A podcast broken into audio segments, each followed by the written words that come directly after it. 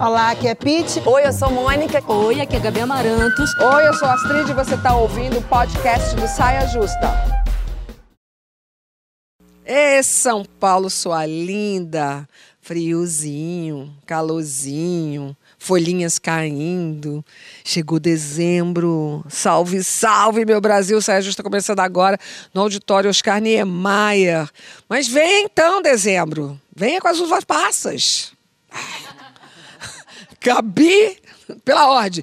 Pete, Gabi, Mônica e eu recebemos hoje com muita alegria a atriz e apresentadora Luana Xavier. Super bem-vinda, Luana! Bem-vinda! Gente, eu esperei tanto por esse momento. Ah, que lindo! Mas espero que esse não seja o desabafo. Não. Qual é o seu desabafo? Vamos lá. Nunca desmereça a dor do outro.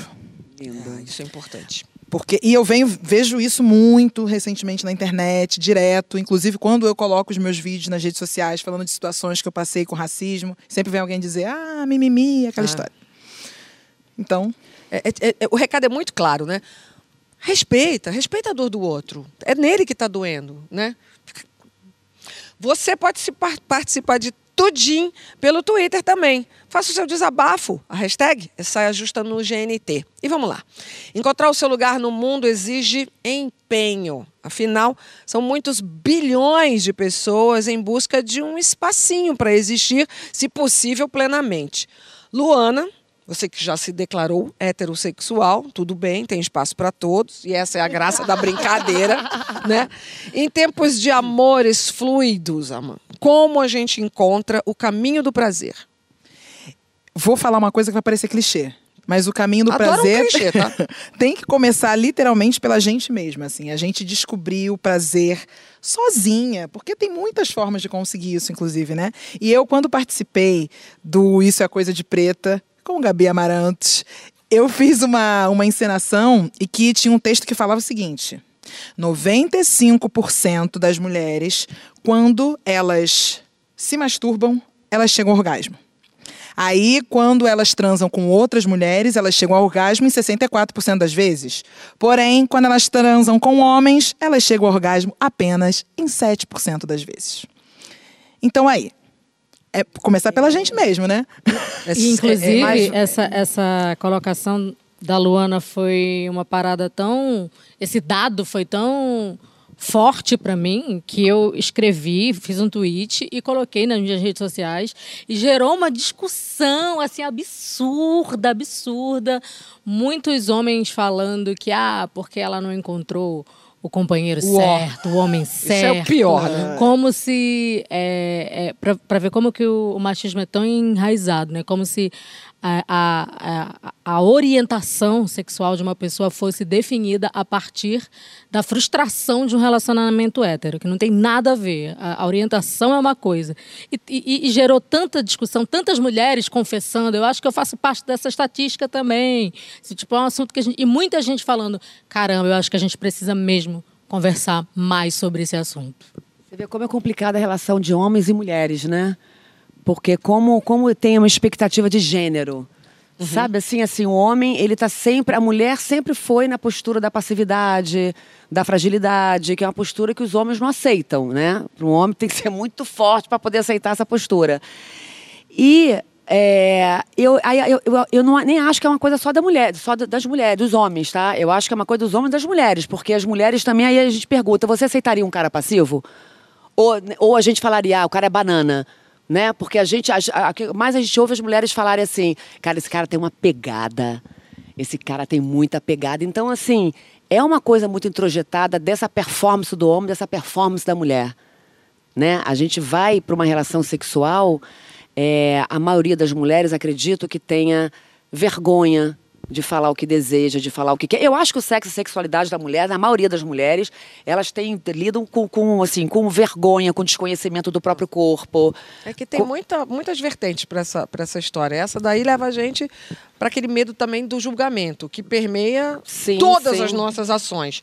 Mas a mulher no sexo pode ter, muitas tem, muitas têm, é, a vergonha, a vergonha de, de se mostrar mais liberta, mais mais poderosa, mais decisiva daquele momento dela.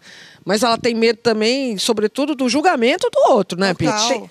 Total. E, mas eu acho que esses são conceitos muito antigos, sabia? Essas, tudo isso aí que você, que, que você leu, essas coisas que a galera fala, isso para mim já está muito ultrapassado. Existe, claro, ainda muito, especialmente no Brasil profundo, especialmente nas áreas né, que não são bolha, que as pessoas têm outros pensamentos. A gente sabe que isso é uma- ainda, infelizmente, uma realidade. Mas eu acho muito importante colocar isso como um conceito ultrapassado. Não é para ser assim. As mulheres têm direito de buscar seu próprio prazer, de se conhecer, de dizer isso é melhor para a relação de todo mundo, do, do casal hétero, do casal gay, de todos os casais. Porque se você consegue se comunicar com seu parceiro, vai ser melhor para todo mundo, vai ser melhor para ele, para você. Então não precisa haver esse tipo de, de constatação ou de afirmação de uma masculinidade frágil. E nem nós precisamos ter medo da nossa feminilidade, da nossa potência no sexo, né? Agora, já que o assunto é esse. É, é encontrar realmente alguém com quem você possa trocar verdadeiramente sobre isso, seja homem, mulher, seja os dois, enfim. Conversar. Mas eu né? acho que a gente é, não trocar de fato. É. E falar, cara, hoje não foi bom, então, putz, eu acho que é melhor assim. É, né? É, Não esse, faça é, o- esse, isso. esse- É, esse- eu acho que esse é, o- é o gol, assim, esse é o mundo ideal. Mas eu acho que nós não, não temos a prática do diálogo. Não Tá tem. muito não temos, ainda é muito disso. distante. Isso aí eu acho que a minoria das mulheres que conseguem ter essa abertura e esse homem que recebe isso também. Sim. E eu acho que é uma parada muito fala- geracional também. Eu acho também que é Porque tem uma galera que é. muito mais jovem, que tá muito mais fluida, que tá muito mais ligada, Mas que nem conheço- tem nesses galhos. Mas uma, Total. tem uma galera. Eu, sinceramente, fico com muita dó das mulheres da nossa geração. Ela tem muita acho peninha de mim também. Muita, muita dó, Eu amiga. tenho muita, gente. Muita dó das mulheres dessa geração. Porque muitas coisas, muita essa parada desse, do diálogo, da comunicação, do falar, transforma. Vocês não acham que transforma um sexo numa coisa muito narrativa? Assim, você tem que Não, ficar não precisa necessariamente Não, ser assim. Não, não, tô falando não, sobre não é isso, isso. não. Não tô Não, falando que você tem que ser narrador de futebol. Galvão Não, Bueno porque teve, do... teve do- muita É. gente que Não é falou sobre isso. isso. Vai pra quê? Vai pra Sexo do vai Galvão quê? Bueno, não, por favor, Não é sobre isso, não. Tem gente que gosta, mas tem gente que pode não gostar. É, não, não é, sobre isso. funciona. É, quando eu falo de conversar, é, sempre eu falo isso. A gente tem que, a gente está vivendo. Tem uma coisa muito moderna de falar da fluidez de um grupo e tal e parará. Mas tem um Brasil que não está tão moderno assim Não e tá que mesmo. vive hoje em dia sendo assolado por uma falsa moralidade. Ah, sim. Eu acho que a nossa conversa tem que ser em casa, mas tem que ser na escola. e é Sim, de sim. pequeno que a gente conversa sobre isso. Como é que era na sua casa? Para você chegar nessa altura do campeonato, uma mulher bem resolvida, uma mulher que coloca os seus desejos. Como é que foi a sua criação, Ana? Minha casa é aquele espaço onde todo mundo senta na mesa para almoçar e a gente discute os mais variados assuntos. E todo assim. mundo tem várias gerações, né? Ali? Muitas, muitas e muitos pensamentos diferentes, até formação política diferente, mas a gente tem uma democracia interna ali familiar que funciona muito bem. E eu vivi uma experiência um pouco depois, já ali na adolescência, porque além de tudo que você falou aí no início que eu sou, eu também sou assistente social. Olha! por formação. E o meu primeiro estágio foi é, com aula de educação sexual em escolas do município do Rio de Janeiro. Massa. Olha que maravilha. E era muito incrível, porque o público que eu pegava era ali entre 10 anos e 14 anos. E eles têm muitas dúvidas, querem saber de muita Todas coisa. as no auge do, nossa, da- do, amor, do, na- na do- iniciação, no auge né? do sentimento É. do hormônio, você devia pegar questões incríveis, assim, né? incríveis, algumas muito difíceis também, né? Porque ali tinham meninas que se sentiam à vontade de denunciar abuso, violência. Então era pesado, mas ao mesmo tempo eu entendi assim, como esse projeto é bacana e que seria incrível que ele se espalhasse pelo Brasil inteiro, né? Porque é Total. importante a gente falar disso. Nossa, é, é, é, é, é, é, além de importante, eu acho que é a única solução. É, e é empoderador começar justamente para com a prevenir essas educação. violências. É, eu ia falar isso Claro. agora, uma medida preventiva, Uma medida inclusive. preventiva, claro. Se as meninas conseguem ter alguém com quem falar ou ter conhecimento desde o começo, com certeza vai conseguir evitar um assédio no futuro. Com certeza vai, vai dar nome, vai entender o que está Querida, acontecendo. gravidez Gravidez precoce, que é um indesejada, dos Tudo, grandes é doenças sexualmente pública. transmissíveis. Agora, posso te falar um negócio que eu lembrei aqui? É tão louco esse bagulho das mulheres não acharem que tem direito a gozar, que outro dia uma figura me contou uma história que foi assim: a figura casou, descasou, casou, descasou, com sei lá quantos anos, foi fazer uma massagem tântrica. Aí voltou e falou assim: rapaz, Eu acho que eu tive um orgasmo pela primeira vez na vida. Nossa. Que ela... Ah...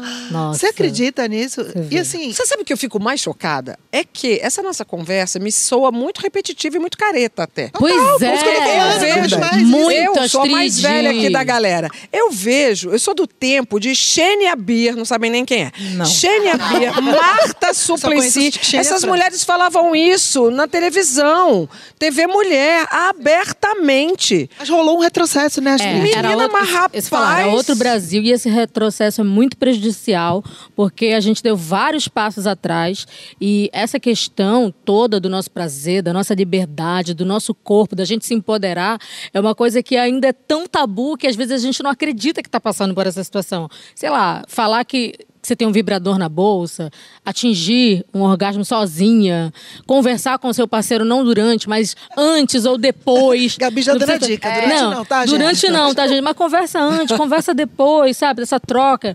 Gente. Se quiser é- conversar gente, durante, mas também muita conversa durante. olha Eu tô com muita dó, Mas, assim. é, Isso aí é uma coisa que a gente está aqui falando e a gente se sente que a gente já falou muitas É, vezes. A gente vai ter que falar muito isso, repetir Mônica, muitas pra vezes. você, você... Porque você... é educação, entendeu? Eu As, pessoas, as mulheres se sentem na obrigação de, ser- de agradar o homem. Isso é muito presente ainda. Mônica, eu considero você uma estudiosa é, das relações e do feminino, parará. Quais são os obstáculos, então, dessa mulher contemporânea, que você também é, é, Luana, para a gente viver plenamente a nossa, so- nossa sexualidade? Olha, quase que veio um ato falho aí de sociedade, né?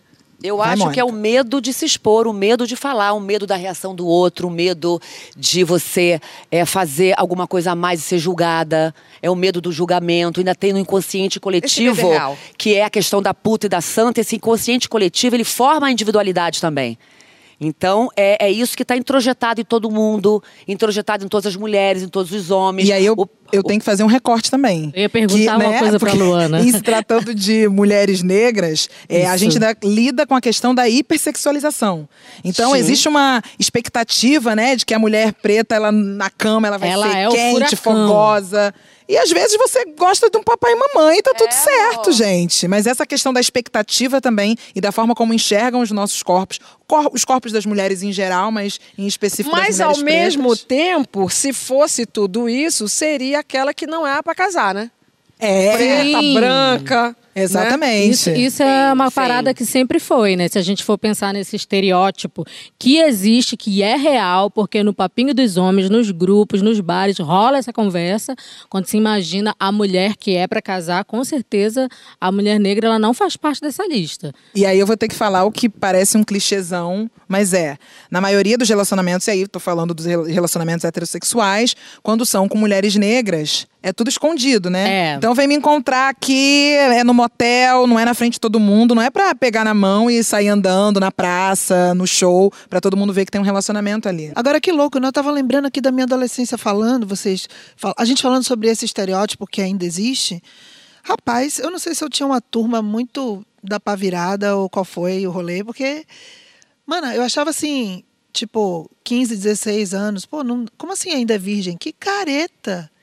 Tipo, pra gente era totalmente o contrário. E na minha cabeça eu pensava assim, pô, preciso acumular experiência de vida, eu preciso viver isso.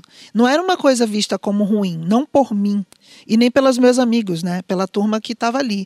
Claro que quando a gente saía daquele ambiente mais desconstruído, É, é- mas, é eu- mas isso não, eu não, não deixava isso me moldar, não. Nossa, sabe? É, Gente, que eu bom que você peguei- passou eu- por isso, porque eu, eu, eh, recentemente tive uma situação de uma pessoa que eu conheço, que eu convivi, religiosa, que tem um filho de 20 anos, estava separada há uns 10, entrou para uma igreja, aí ela, por conta da igreja, induzia esse relacionamento, ela se relacionou com alguém, ela ficou três anos sem transar, para casar com essa pessoa, casou com essa pessoa de novo, virgem, como se ela estivesse fazendo uma espécie de preparação para ficar virgem de novo, para poder purificar, casar, pra para purificar, para poder casar. Então, Então é trabalho perder a virgindade de novo. é.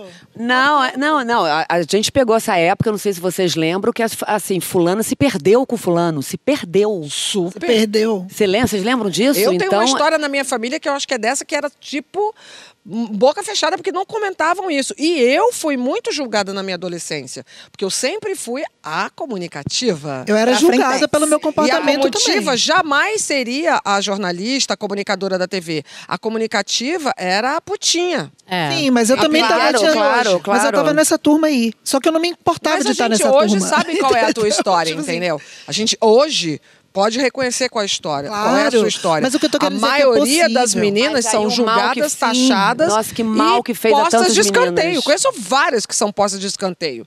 Porque Sim. não é mulher pra casar. É. É, mas a gente vai falando, quanto mais a gente conversa, eu acho que isso, mais é a gente traz essa, esse assunto. Então, deixa eu botar mais uma pessoa na roda, já que a gente gosta de conversar. Vamos ver o que pensa Caroline Amanda. Ela é consultora em saúde sexual e criadora do portal Ione das Pretas. Sabe o que que é Ione das Pretas? O que, que é Ione? Xereca. Não é legal? Uma palavra linda, né? Tô louca pra conhecer Caroline Amanda. Sexo não começa na cama. A sexualidade, ela é uma experiência dialética, talvez até coletiva, comunitária, porque é preciso uma comunidade inteira para validar a nossa existência humana, social. Somos seres sociais. E ser mulher negra é ter esta validação comprometida. Portanto, também é ter a experiência sexual parcial, muito distante da plenitude possível. A solidão da mulher negra é naturalizada no pensamento social brasileiro. Né? Nós temos dentro do pensamento social brasileiro um livro clássico né, do Gilberto Freire, cujo nome é Casa Grande Senzala. Também há nele a máxima de que branca para casar, mulata para transar e preta para limpar. A gradação da cor, aquilo que Abdias do Nascimento vai chamar de pigmentocracia, vai também dizer sobre quais mulheres, quais pessoas estão aptas a serem é, reconhecidas como humanas. Portanto, têm o direito de gozar a plenitude da sua existência, inclusive sexualmente. Então é muito importante que a gente perceba que falar de sexualidade da mulher negra e falar de solidão da mulher negra é denunciar um projeto de um crime perfeito, como diz também Kabengele Munanga, que é o racismo. Me parece que a solidão da mulher negra é um fator que tem comprometido a nossa experiência sexual plena, mas não é determinante, porque nós temos cada vez mais nos reapropriado do erótico como poder através da literatura erótica, através do nosso corpo, através de projetos como a Unidas Pretas. Então, sim, compromete, mas não define. A gente segue sendo é, água, né, é, cachoeira, seguimos sendo o que viemos para ser, mulheres inteiras. Cachoeira, Luana, meu amor. Senhora, que linda. Nossa! Eu tô impactadíssima. Cachoeira. Também, não, não, não é o que nos define, né? Fiquei chocada com ela. E é tudo isso e mais um pouco, né? Tudo isso e mais um pouco. E é, eu, eu tenho falado uma coisa que tem muita gente que me julga, inclusive, por essa, por essa frase, que é o amor tem cor. Porque as pessoas gostam de dizer, né? Fala-se muito isso, o amor não tem cor. Não, ele tem cor. E eu posso não saber determinar qual é ela, mas ela não é a minha. Certamente não é a minha, porque é, isso que ela falou sobre a solidão da mulher negra foi até importante eu ouvir e entender que faz parte, mas não é só isso, é né? Não é determinante, mas realmente é, a, a minha experiência é de solidão e, e muita gente me pergunta assim, mas você é uma mulher super pra frente, autônoma, dona de si própria, uma mulher bonita, bem-sucedida, mas nem isso tá resolvendo. Você disse que você nunca namorou. Com 34 anos, você nunca namorou. E Nunca. não é uma opção, porque também conheço gente que não quer namorar. Tá tudo certo. Mas não é a sua opção. Não, eu sou canceriana, Astrid. Família eu quero total, negócio, é, é. sabe, é namoro, é casamento, é formar família, é tudo direitinho. Mas não tá rolando. E eu já fui a dos aplicativos de namoro, tá? Olha só. Me conta isso, Ah, miga. Como assim, miga? Já foi, não é mais porque. Não sou mais porque teve um dia. Tem uns que, bons que, aí, não, que dei um match com um cara que ele falou assim: gente, mas você não é a Luana Xavier do Instagram, sou muito seu fã. Eu Falei, aí ficou Ai, aí. aí ficou fechado. Ai, não. Poxa. Menina, que babado. É, não, Eu vi uma história que a Carol Conká contou no programa do Porchat, que era justamente isso, que ela passou recentemente também, que ela resolveu entrar num aplicativo desses, e aí um cara reconheceu ela e falou, ah, gente, aí vai ficando complicado, porque mistura as coisas, enfim. Mas também não, fui, é, não tive tipo, é tipo grandes comprar ingresso sucessos. pra, pra, pra Disney, né? Você vira tipo assim. Atração. parquinho, vamos lá. Tipo, como assim? E você disse total. também que você é heterossexual, mas espera que isso mude. Menina, quero muito. Não, Menina, para. eu ia perguntar Ah, eu juro, isso agora. gente. Eu tô achando que isso tá aí, tá meio, tá meio marketing de oportunidade, vai. Tem uma- Será? Uma, uma porrada de mulher falando a mesma coisa, gente. É, tá espalhado Ué, gente, isso. mas eu acho que a geração jovem. Eu achei que era só eu. Não, eu acho que a geração nova tá inspirando. também tá grande aí. Mas a gente que tá agarrada num conceito só, tem uma geração nova aí que tá inspirando a gente, a gente tá com invejinha delas. É, verdade, Entendeu? verdade. Desse, dessa. Miga, ainda dá tempo, miga. Gente, essa ó, dá- eu- sempre eu, dá. acho essa Ainda dá resposta tempo. inválida, É verdade. Mônica, porque sempre dá tempo, e a sua também é inválida. Porque se você espera que isso mude, a ação é sua, não é do outro. É, mas é porque eu, ainda, eu não- ainda, não, ainda não senti, entendeu? Isso quase foi uma cantada, tá? Amiga. Não sentiu e tem vontade de viver um amor hétero. É, primeiro, né? É. Pra ver se rola, já que é, sou hétero até o presente momento. Mas, enfim. Nossa, a vida é tão Mas complexa, né? Porra. A sexualidade da gente é uma coisa tão complexa, Tão de múltiplas. Sabe o que eu acho que a gente pode pensar? Múltiplas possibilidades. Você Sempre. falou uma coisa muito boa, eu sou hétero até o momento. Quer dizer, a gente precisa se abrir para a possibilidade de mudança nisso também. A É qualquer momento, inclusive. Eu tenho uma tia que se casou aos sessenta e tantos anos com outra mulher depois de, de ser, estar hétero a vida inteira. E é o período mais feliz da vida dela, que eu nunca vi Olha ela tão só. feliz na vida. Então, sempre há tempo. Tem que tentar, tá? Aliás, qual o momento? No próximo bloco, a gente vai conversar sobre fé. Um tema bom para debater com a Luana.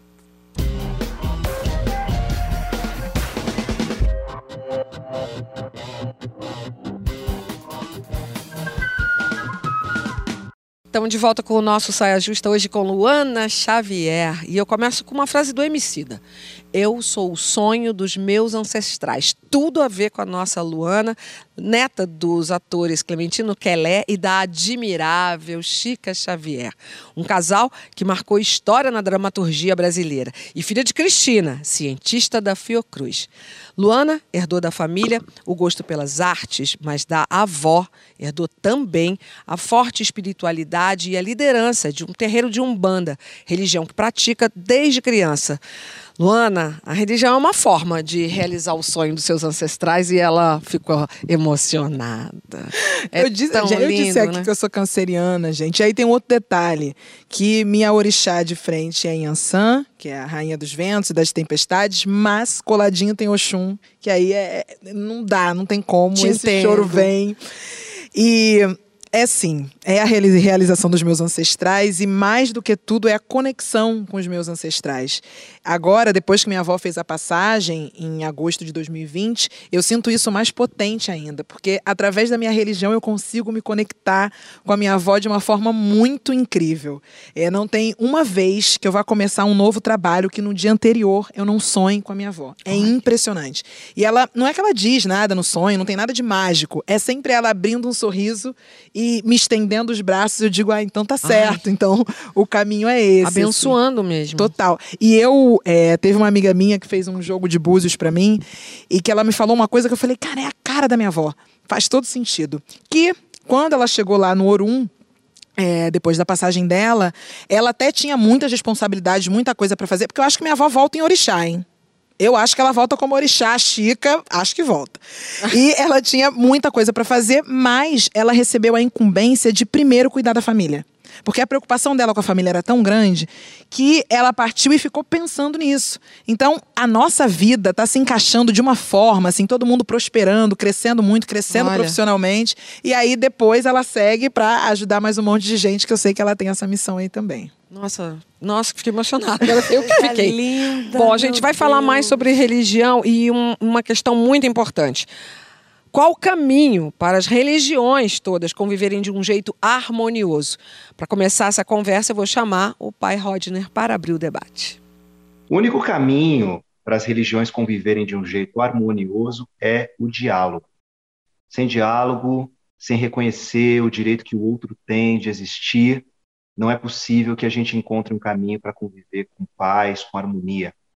É muito complicado né, que o diálogo interreligioso não avance, sobretudo no Brasil é, que a gente está vivendo, e que todas essas guerras que vêm sendo travadas por tantas diferenças, por tantas ideologias, sobretudo por essa polarização extremada que tomou conta do país, tenha afetado também o universo religioso.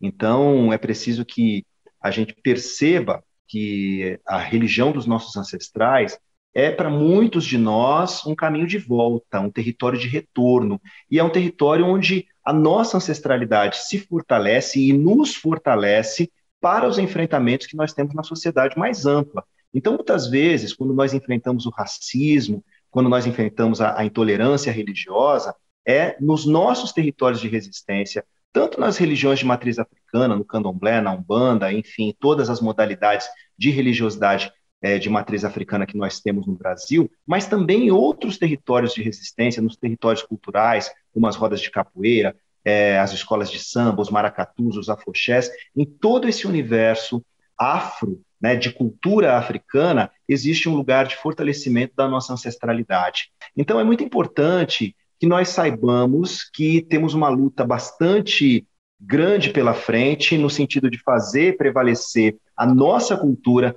dentro dos nossos territórios de resistência, uma vez que eles também estão repletos de pessoas brancas que diversas vezes estão ainda impregnadas dos valores da branquitude. Agora ele falou uma coisa forte e importante potentíssima. Eu sou apaixonada por Pai Rodney, é. sua bênção, pai. E ele é um estudioso do assunto, e isso é fundamental. Isso que ele falou sobre o diálogo é fundamental. E não existe, a gente não fecha as portas para que pessoas brancas não participem dos nossos cultos, no candomblé ou na Umbanda. Não é isso, mas é elas entenderem que até nesses espaços existe um lugar de privilégio. É muito importante pensar nisso, porque ah, dentro de um terreiro tem uma dinâmica que é completamente diferente desse nosso espaço aqui fora do terreiro. Existe uma hierarquia dentro do terreiro que não tem a ver com o estudo que você tem, se você é formado, se você é pós-doc, não tem nada a ver com isso. Tem a ver com a sua prática de fé, com o conhecimento que você tem sobre o axé. Só que muitas pessoas brancas entendem, e aí pode ser que isso não aconteça de forma objetiva e muito clara, mas entendem que o privilégio que elas têm do lado de fora, elas podem carregar ali para dentro também. De jeito nenhum. E aí não querem lavar chão e lavar um banheiro, entendeu? Descascar, catar o milho ali pra pipoca pra Exatamente. cá, pra lá. É, para quem não entende, não conhece, exemplificando, se nós saíssemos daqui, fôssemos para o terreiro de Luana, onde ela é a Yalorixá, ela é a figura máxima do terreiro dela, eu deveria estar abaixo dela, nunca na mesma altura que ela. Eu deveria estar sentadinha ali no chão, em total respeito a ela, porque ela é a figura máxima. Eu deveria pedir a benção, não sei porque não pedi a benção quando você entrou aqui. Pelo amor de Deus, que falha minha. Mãe a tá nos abençoe. É, a gente está fora do nosso ambiente. Mas se eu fosse da religião, isso nem isso se justificaria. Eu teria que ter te pedido a benção. É, não, em qualquer, de, espaço, em qualquer, em qualquer espaço, espaço. Em qualquer espaço. Mas dentro, claramente é isso. Eu não sou nada diferente dela. Sou menos do que ela, ao contrário, né?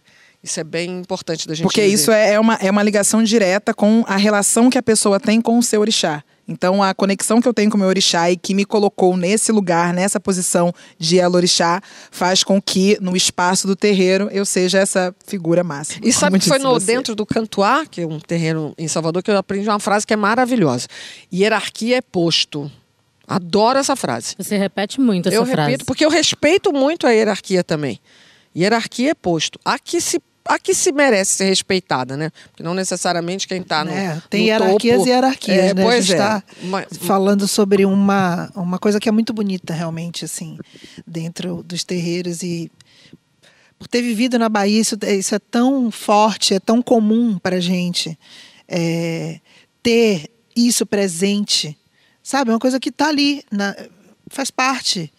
É... Mas ao mesmo tempo tão atacados lá também, não, né, Pete? Então, não, tudo um bem. Absurdo. Mas para mim isso é uma grande surpresa, assim, de perceber esse outro Brasil que, que tem essa intolerância que se intensificou nos últimos tempos. Eu acredito, acho que Luana vai saber Sim. melhor do que eu. Mas eu percebo essa intolerância maior porque a gente tem esse discurso de ódio. Então, e, e isso vai alimentando uma coisa que é completamente, é, primeiro, injusta e depois prejudicial para a sociedade inteira, porque qual a pergunta era qual o caminho para as religiões é, se aceitarem, inclusive para se aceitar as pessoas que também não têm uma religião uhum. ou não querem ter ou não acreditam em Deus. Respeito, respeitar o dogma do outro, respeitar as escolhas do outro e não impor os seus dogmas ao outro paradoxal a que guerra louco, entre as né? religiões, né? Não, é louco porque todas as religiões têm o mesmo princípio, que é pregar o amor. Né? Exatamente. Mas, é por isso que Mas a intolerância é enorme e esse fundamentalismo religioso que ele falou é, é para mim ali é, é o cerne da questão, porque para mim é um projeto de poder. Entendeu? Algumas igrejas, que eu não vou falar agora quais, porque tem mu algumas muito sérias, elas elegeram um inimigo, que são as religiões de matriz africana. Então você vê hoje é, situações, gente, eu, eu, eu, não lembro disso antigamente. É claro que a gente vem de um país que tinha o catolicismo como a religião é, oficial do país, tanto que até hoje teve em muitas, muitas instituições uma cruz né? Não, não, não era para ter, que a gente é, de, de um, é, de um estado laico, não era para é, ter. É. Mas a gente vê isso muito, a gente vê, enfim, a gente já sabe desde o início, né, dos povos originários que não, que não respeitaram as religiões e foram catequizando aquelas pessoas como o Deus certo, né? Mas eu não me lembro de meninas que saem com uma roupa branca e uma guia serem apedrejadas.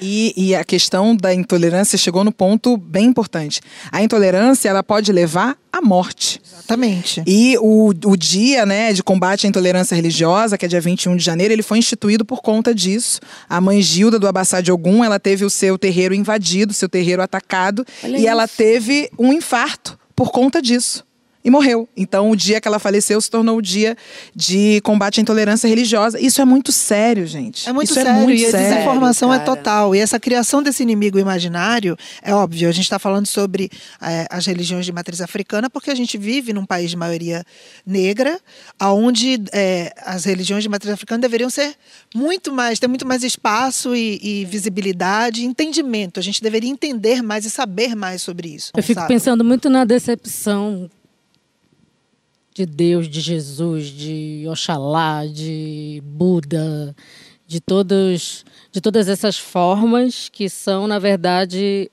uma coisa só. Sempre vi muito como uma coisa só.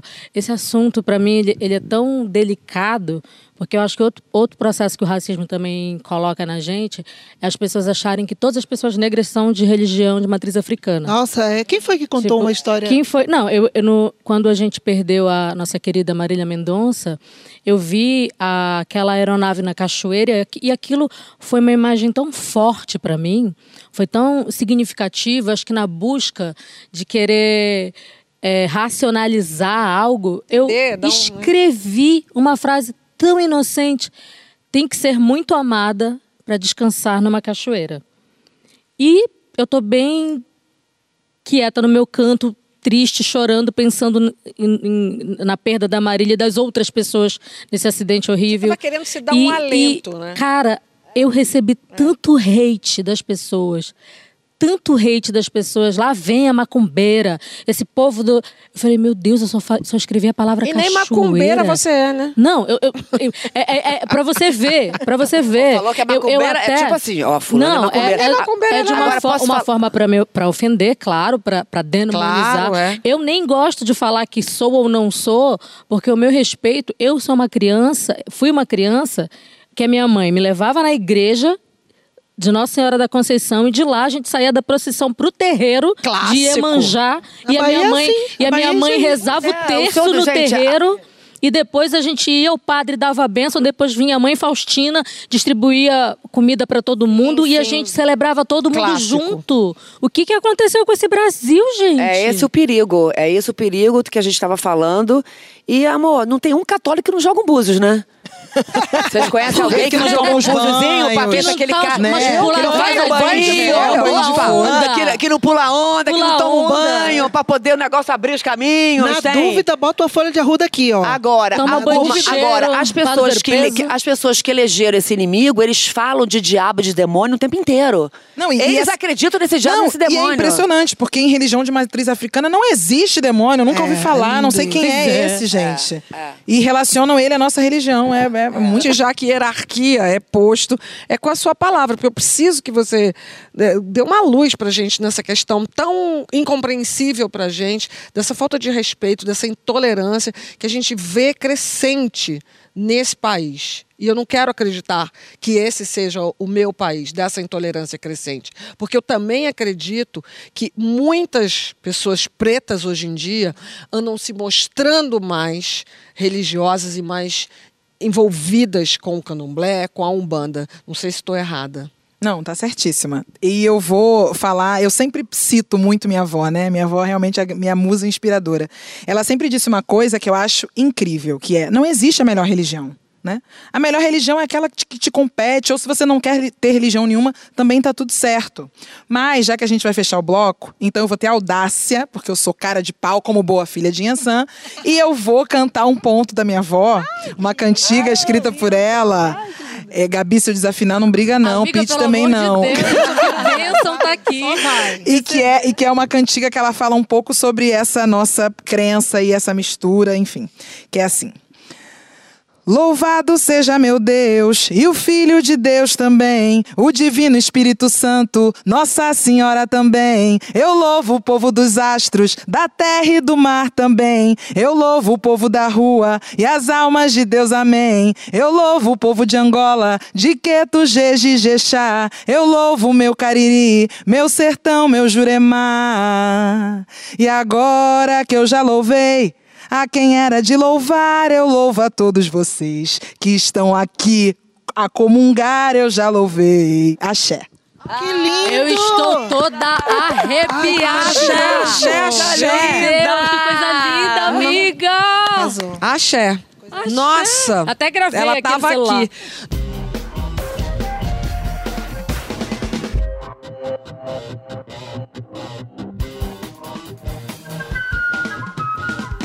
Estamos de volta com o nosso Saia Justa com a atriz, apresentadora, ativista, Ialorixá, assistente social, Luana Maravilhosa, Xavier. gostosa, Maravilhosa, linda. gostosa. Luana Xavier. É nos momentos difíceis que a gente conhece a personalidade de quem está ao nosso lado. E a Fernanda Paz Leme, amigona de Luana, pode provar. Luana Xavier, essa amiga que eu conheci há 12 anos, mais ou menos, atrás, quando eu estreiei na peça Dona Flor e seus dois maridos, eu me deparei com essa força da natureza que vocês estão vendo aí. E eu não tinha vontade de ficar longe dela. Luana virou é, imediatamente a minha amiga à primeira vista, assim. É, ela é uma das pessoas mais generosas que eu conheço, mais amorosas é, e mais talentosas também. Luana faz parte da minha vida para sempre, vai fazer. Eu sou apaixonada por ela e ela sabe disso. E perrengue, ah, óbvio, né? A gente teve programa de viagem, é claro que a gente já passou vários perrengues juntas.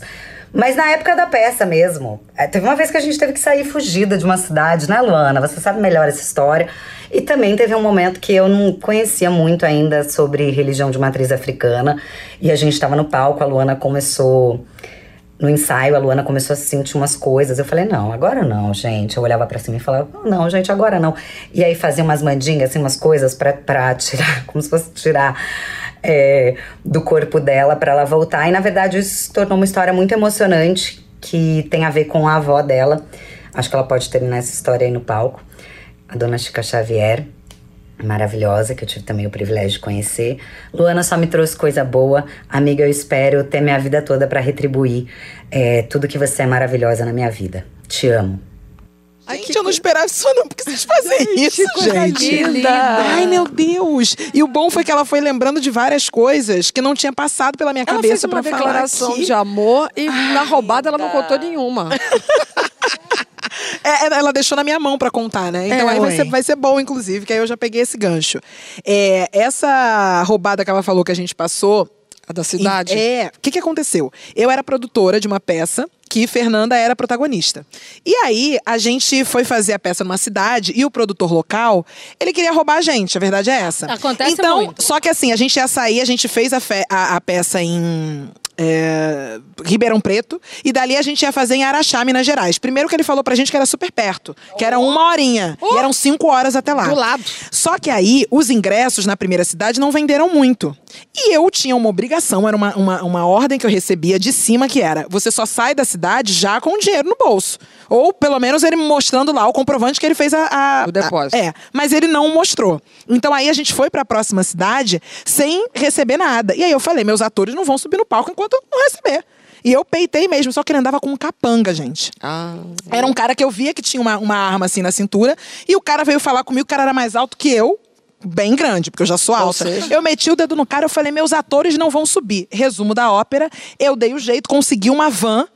saímos da cidade fugidos, não subimos no palco, saímos da cidade literalmente fugidos. E aí eu voltei para a primeira cidade, para Ribeirão Preto, comecei a ligar pro povo, conseguimos voo, fui metendo quem tinha voo, fui tirando da cidade e eu fui embora por último, mas consegui não encontrar o cara nunca mais. E depois se espalhou pelas redes sociais que realmente ele estava fazendo isso com muitas produções. Meu Deus do céu. Perrengue. Perrengue? Muito Alguém Sacanagem. tinha Chega uma no show. emba- melhor que essa? Não tem nenhuma melhor que essa. Mas olha, a minha eu vou contar uma porque tem, tem uma ilustração. Eu e Bianca Ramoneda, minha amiga que é jornalista, poeta, você conhece.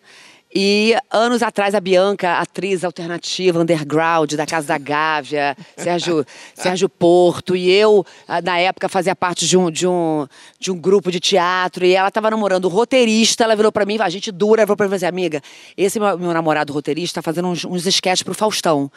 Então ele falou, ele, aí ele me chamou, vamos fazer um sketch juntas pro Faustão, porque a gente vai ganhar uma graninha, tudo bem, beleza. Eu falei, não, vamos lá, né? Bom, o sketch eram nós dois, estava tendo jogo do Brasil na época, algum jogo na época, a gente ia travar ao vivo, era a gente vestida de soldado, a gente ficava jogada numa trincheira, e na hora que dava, são vocês ao vivo, a gente tinha que atirar, a gente recebia, a gente recebia é, é, lama na cara, e eu jogada no chão falava, Bianca, você não acha que vai acabar com a nossa carreira? Ela a gente é alternativa, cara! A gente é Tá muito cabeçuda! mainstream. Cara, a gente, eu acabei de sair de uma escola de teatro, cara, o que a gente tá fazendo aqui? É, pelo menos ninguém vai reconhecer a gente. E depois disso a gente deu uma traumatizada, Lá. mas somos, olha lá, nós duas lá, ó. Ai, gente. Vestida de soldado. maravilhosa. E somos muito amigas. E hoje a Bianca tá trabalhando comigo, estamos trabalhando juntas. Ela tá como roteirista também do meu projeto, do, do meu filme. Então. Ai, maravilhoso. Então a- valeu a pena. sobreviveu. Bom, Valeu a pena Eu eu- eu não estou tentando concorrer com ninguém, tá? Só vou contar uma história. Vocês lembram da época da música da Boquinha da Garrafa, né? Lógico. Grande Perfeitamente. febre, Imagina. Grande febre no Brasil. Em, A Bel- Pete lembra vagamente.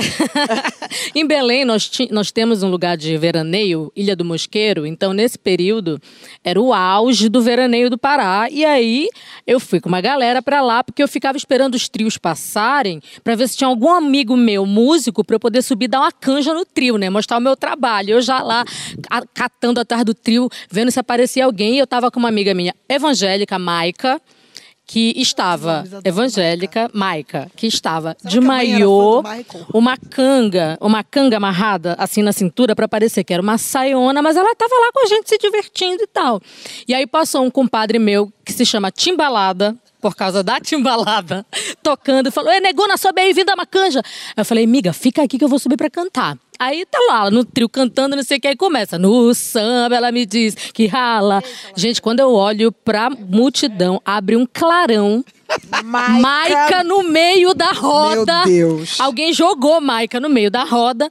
E aí tinha um monte de Alguém macho. jogou? Não, É alguém ótimo, jogou. né? Tinha um monte de macho. Aí os caras ficavam, vai, vai, vai. Aí Maica meio assim com a canga. Involuntariamente, o corpo de Mike Maica começou assim. a mexer. E eu peguei o microfone e eu, ela é evangélica! Deixa a minha amiga evangélica, seus tarados! Ela louca pra descer na boquinha eu da garrafa e a gritando Gabi em cima cortou o do barato trio e dela. Maica dançando na boquinha, ralando na boquinha da garrafa. Pete, Nossa, é muito bom passar perrengue com amiga, né? eu já passei um perrengue contigo, Pete. A gente já passou perrengue? Porra, Pete, Carnaval da Bahia, eu lá, Ah. MTV, rock É and roll. verdade, é verdade. em Piatã. Aí, aí lá fui eu pro tal do Carna Rock em Piatã, não tinha uma luz acesa, gente. Pra quê? Pra que luz? É, não, Nem no tinha- palco tinha. Mas a minha roubada não foi você, não. A minha roubada foi que nesse carnaval, a pessoa que não gostava me botaram hospedada em Ondina, na dispersão do trio. Apenas. Num hotel que a galera usava como motel. o banheiro do térreo, não os quartos. Então era eu, que não gostava, sentada na sarjeta, assim, com aquela cara, vendo a banda literalmente passar, odiando tudo aquilo. Mas E conheci? Pete. Pô. Pete e- em performance. Olha só, e eu lembrei de uma, de uma história de amiga que envolve rock and roll também.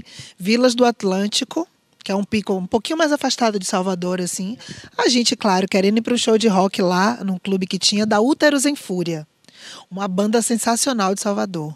Eu era fã. Meu primeiro moche foi no show da Úteros em Fúria. Minha amiga Lua, vou falar mesmo, Lua, quero saber. Lua, vamos, pra, vamos pro show em Vilas, bora pro show em Vilas. O pai e mãe deu carona, mas a gente não tinha como voltar, pô. Não tinha ônibus, não tinha, não tinha nada, né? Dependendo ali, carona, acabou o show. Aí Lua resolveu se pegar com um boy lá.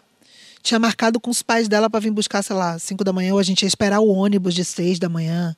Não me lembro. Eu só só me lembro, na real, daquela grama me pinicando. E eu deitada na grama, esperando Lua acabar de se pegar com o boy que ela tava.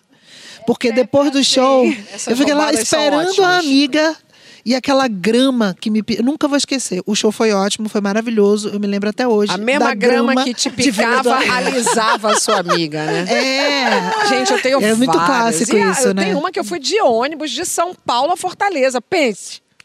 Só pensa nisso. Perdeu o que lá, Um gente? dia eu conto. Um dia, eu- no caminho, fui perdendo no caminho.